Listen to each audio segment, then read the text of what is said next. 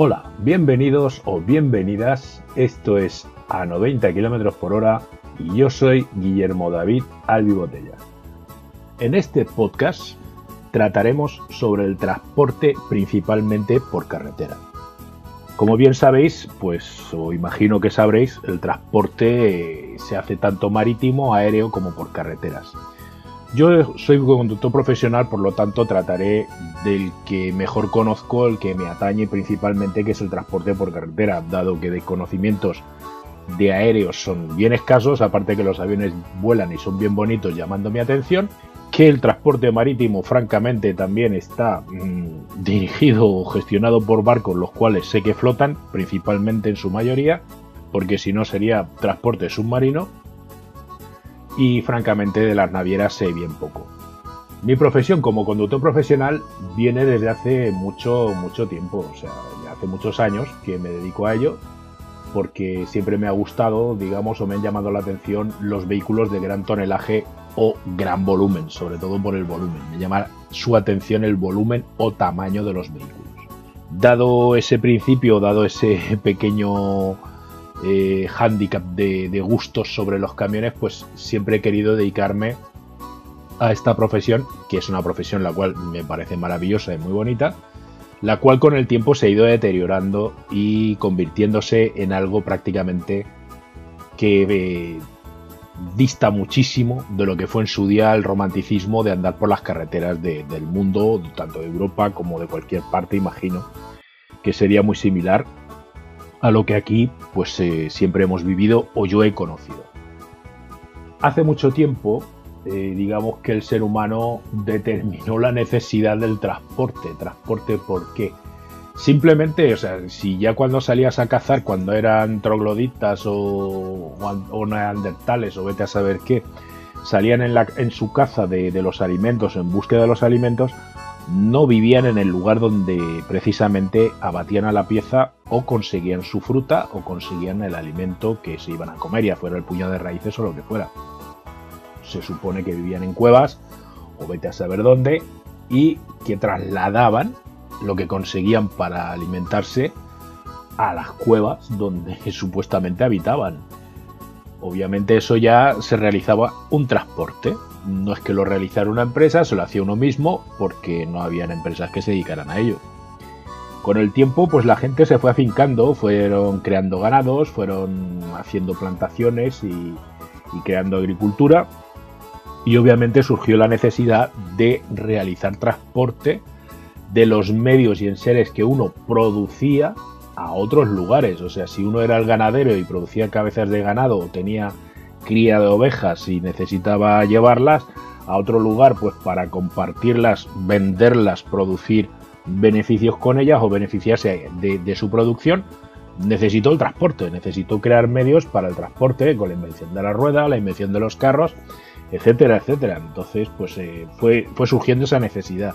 Digamos que fue una necesidad surgida a raíz del asentamiento, principalmente porque la gente se fue asentando, se fue acomodando en sus casitas, entonces querrían o, querían que les trajeran los enseres de cualquier lugar producidos en cualquier parte, pues hasta la casa, de la forma más, eh, más eficaz posible. Existieron rutas de comercio tanto marítimas como terrestres al principio, hasta que apareció la aeronáutica y aparecieron los aviones, dando así también eh, los inicios a la carrera del transporte aéreo.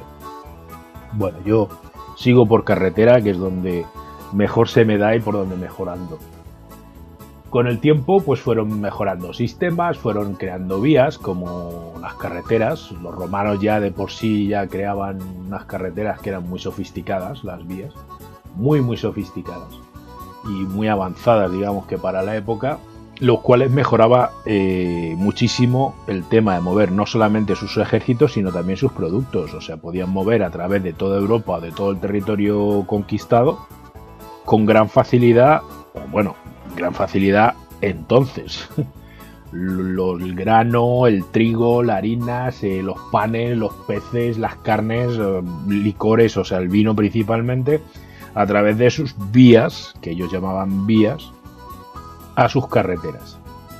Eh, a través de estas vías pues conseguían llegar con prontitud y con buenas condiciones, pues muchos alimentos, muchos productos de punta a punta de todo el imperio romano, que francamente fue grandísimo.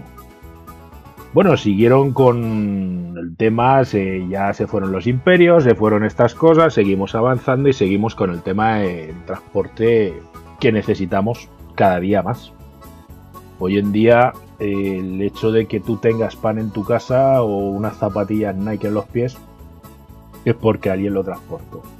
No, no se crían los productos en los supermercados como a lo mejor puede pensar alguna persona de que los productos que allí encuentras se crían ahí. No, no es así. Realmente son transportados desde un lugar de origen a los supermercados donde nos facilitan a nosotros el, poder comprarlos, el poder adquirir esos bienes y el poder disfrutarlos en casa, sin tener que desplazarnos a grandes lugares. O sea, imaginaros que si quisierais tener una zapatilla Nike, tuvierais que viajar a Estados Unidos.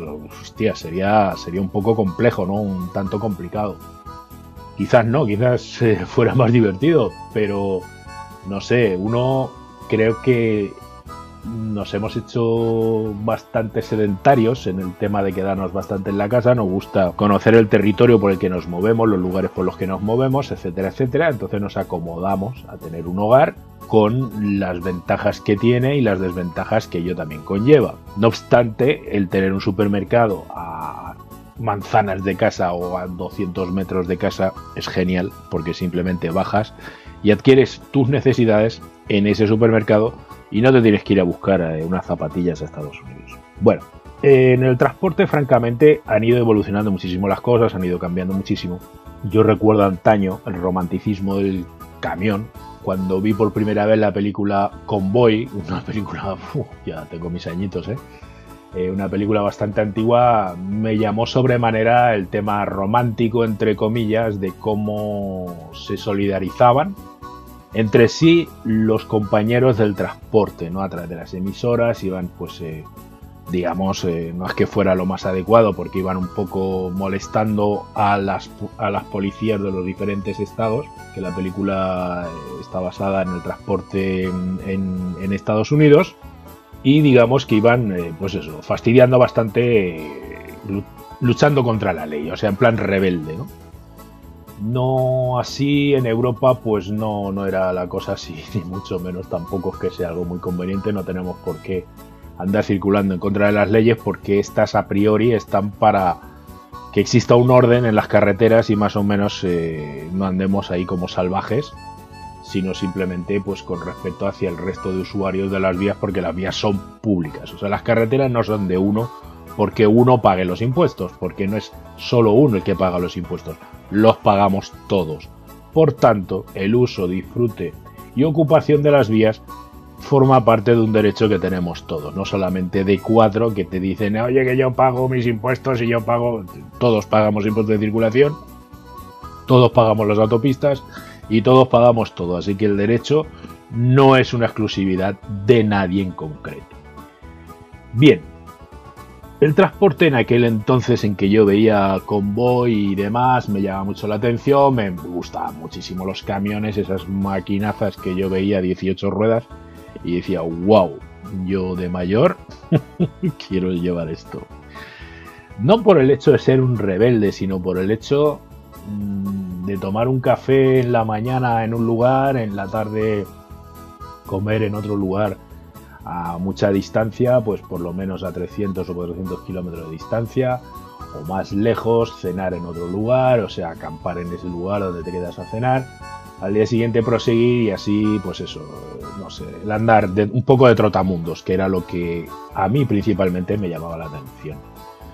Todo esto, lamentablemente, con el tiempo se ha ido perdiendo y son cosas que iremos viendo aquí poco a poco porque iremos hablando de esto, iremos eh, conversándolo, iré proponiendo temas o incluso aceptaré la propuesta de temas por cualquiera de mis oyentes. Así que de esto más o menos es de lo que va a tratar el podcast. Voy a, voy a estar hablando del tema del transporte, de lo bien que estamos o lo mal que hemos llegado a estar o que en estos momentos estamos. Así que muchas gracias por estar ahí, muchas gracias por acompañarme y ya sabéis, con todos vosotros a partir de ahora a 90 kilómetros hora. Yo, Guillermo David Albibotella, un servidor, el cual pues eh, trataré de, hablar principalmente del transporte, tanto nacional como internacional y muy enfocado a los camiones, muy muy enfocado a los camiones. Ya os digo, posiblemente tratemos de algo enfocado hacia los autobuses y demás, porque también tengo mi pequeña experiencia en ese, en ese rubro o en ese trabajo. Así que muchas gracias, un abrazo y hasta pronto.